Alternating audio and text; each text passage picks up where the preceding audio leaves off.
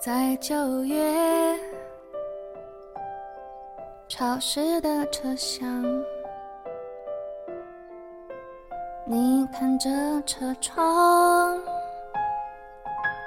窗外它水管在开花，椅子在异乡，树叶有翅膀，上海的街道，雪山在边上，你靠着车窗，我心脏旁。我们去哪？Welcome to Tobin, this is Tessie. Hello，大家好，欢迎收听优调频，我是 Tessie。那真的是非常喜欢今天的这首背景音乐，来自陈绮贞的《我喜欢上你时的内心活动》。那？这首歌呢是韩寒作词的，其实，嗯，听到这首歌的歌词的时候，就会脑子里很有画面感。在九月潮湿的车厢，你看着车窗，窗外它水管在开花，椅子在异乡，树叶有翅膀。这首歌里出现了很多很多的地方。他说，世界上有七千个地方。你喜欢去哪？日内瓦的房子贵吗？青海还是三亚？或者你想去冰岛还是希腊？去看极光还是去圣托里尼看一看大海？还是要去南美去看沙漠，去看雨季，去看白昼很长？里面还提到了一号公路，那些都是我曾经想要去的地方。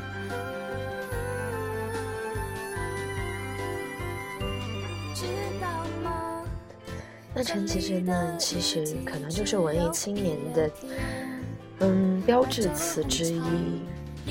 虽然现在很多喜欢民谣的朋友们，可能更熟悉的是陈粒和陈碧，但是陈绮贞绝对是不可磨灭的标签之一。从旅行的意义到鱼，到华丽的冒险，还是他和李宗盛一起唱过的《生命中的精灵》。那个时候好像是零九年，他唱太阳做时间的歌。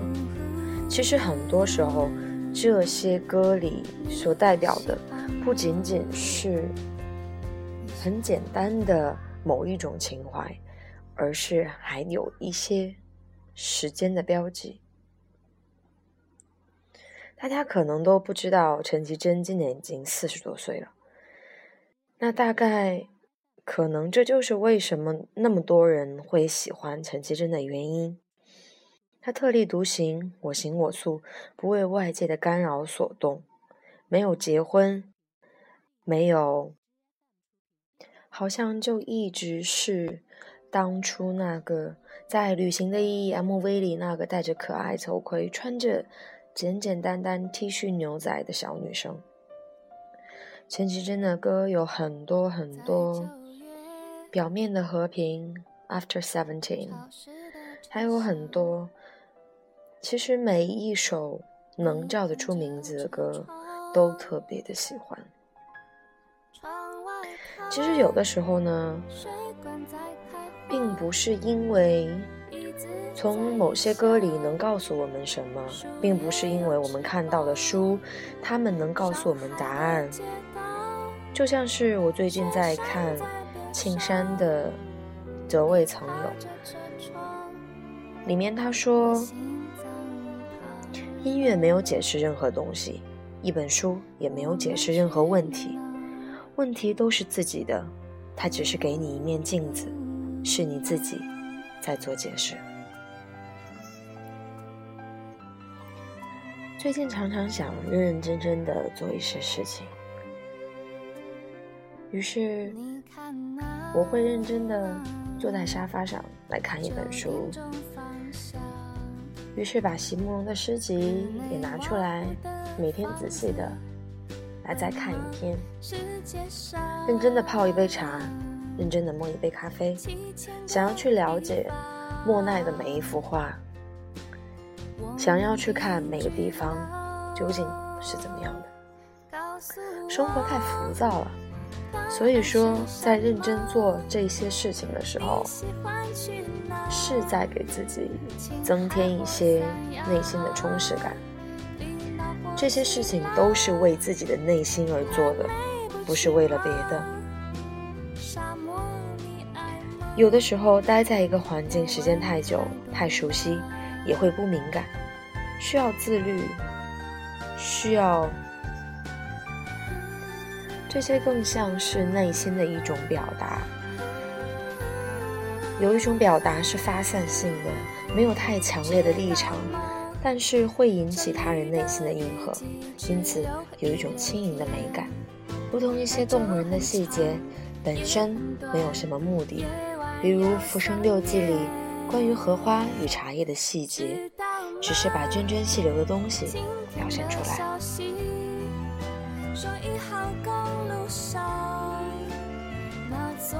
其实这些就像是生活中的仪式感，就像是认真的喝一杯茶。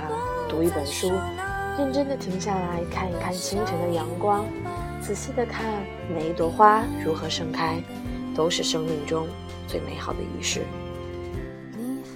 那今天呢，我就来跟大家分享一篇朱小兔在过去、现在一并深爱中的一篇文章，叫做《我恰恰喜欢的是你给我多余的仪式》。若你总是在抱怨生活无趣，也许是因为你的生活缺少仪式感。有了仪式，就有了认真的态度，有了充满情感的表达。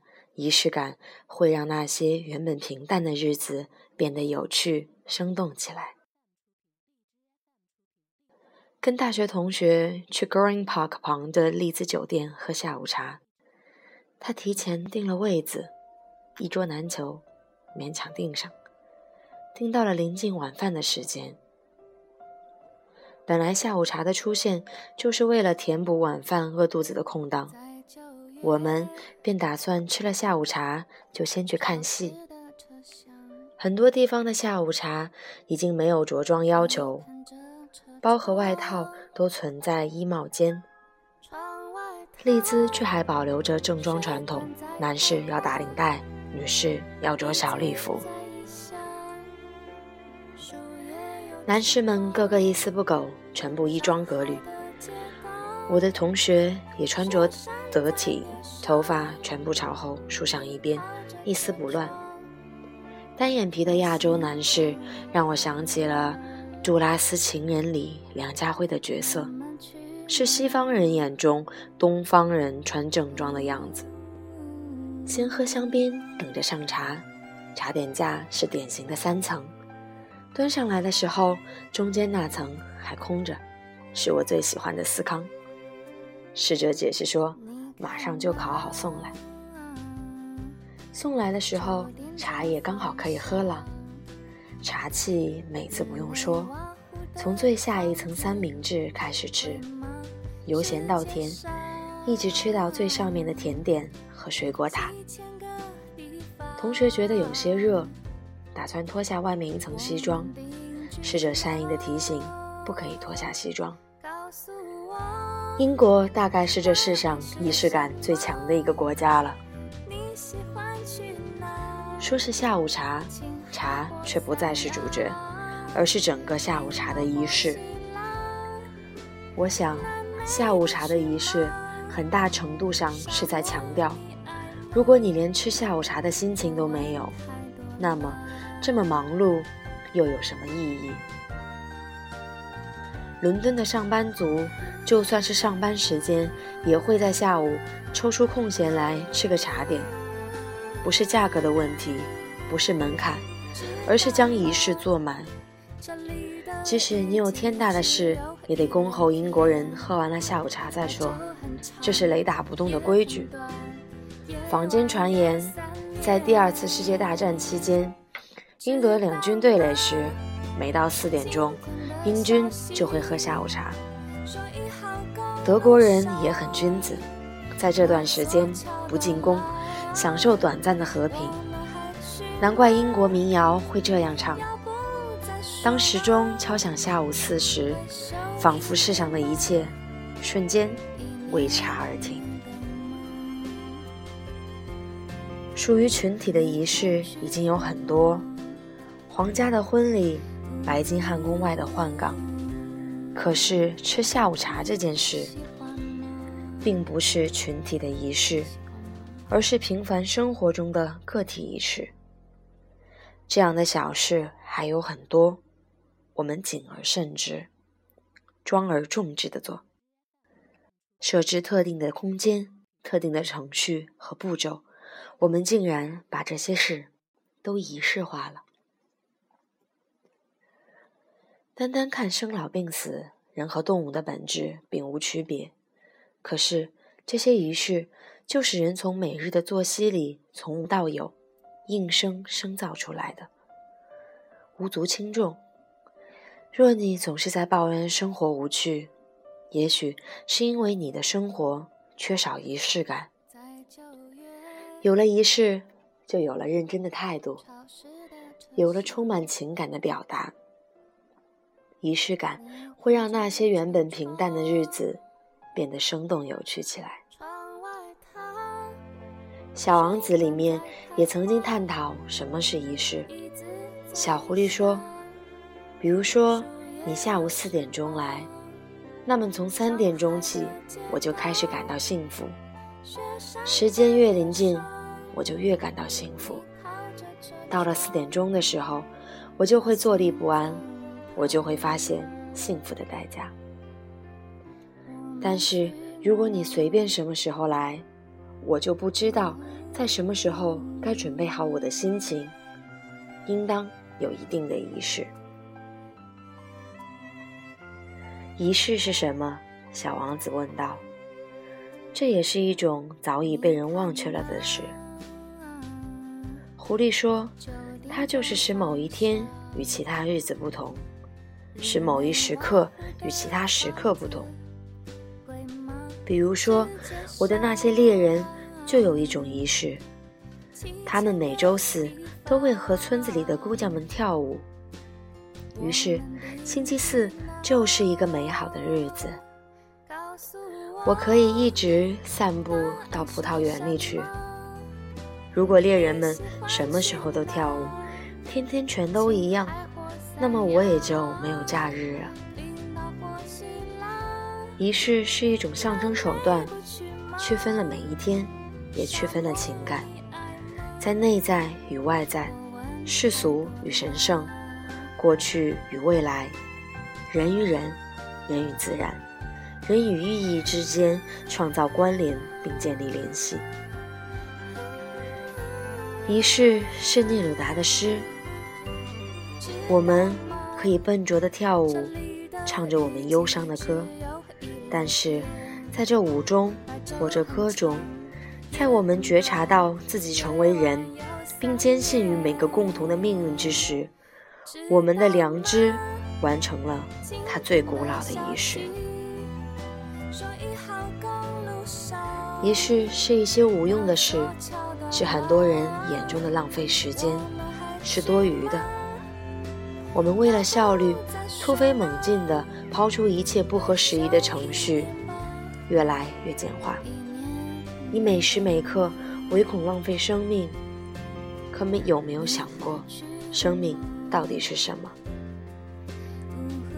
你不给自己留出空闲，就永远不会空闲。现在生活已经很便利，我们需要一些看上去不那么便利的环节。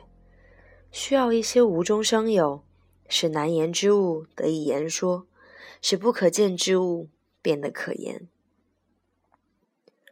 为我们觉得重要的事情赋予，让原本微小的事情变得伟大。这些多余的仪式，恰恰是生命里的浪漫主义。每个人爱人的方式不同，这些不同的方式，有时就是以一种执着的仪式感呈现。虽然我们都明白，我们不需要仪式来标榜爱的深刻，可我恰恰喜欢你给我的每个多余的仪式。明知道不用讲出的话，还是会反复表达。每一次握紧双手的散步，都是人生中最重要的陪伴。每一道晚安，都是在说我爱你的仪式。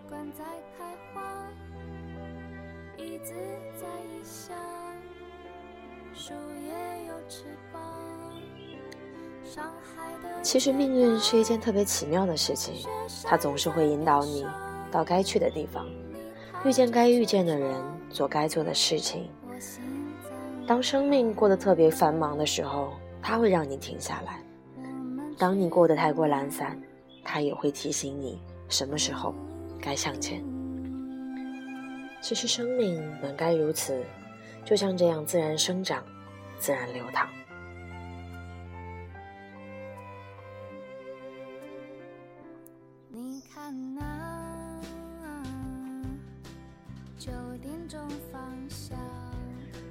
OK，那以上就是我们今天节目的全部内容啦。那最后呢，也希望每个人都可以内心笃定，兀自生长。我们定居哪？告诉我，是什么？你喜欢去哪？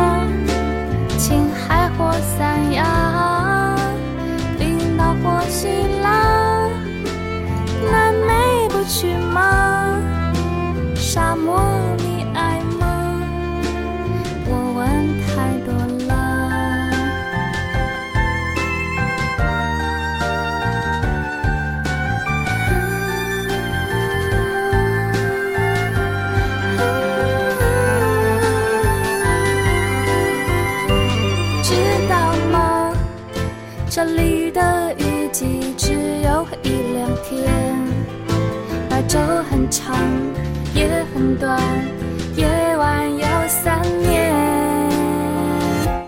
知道吗？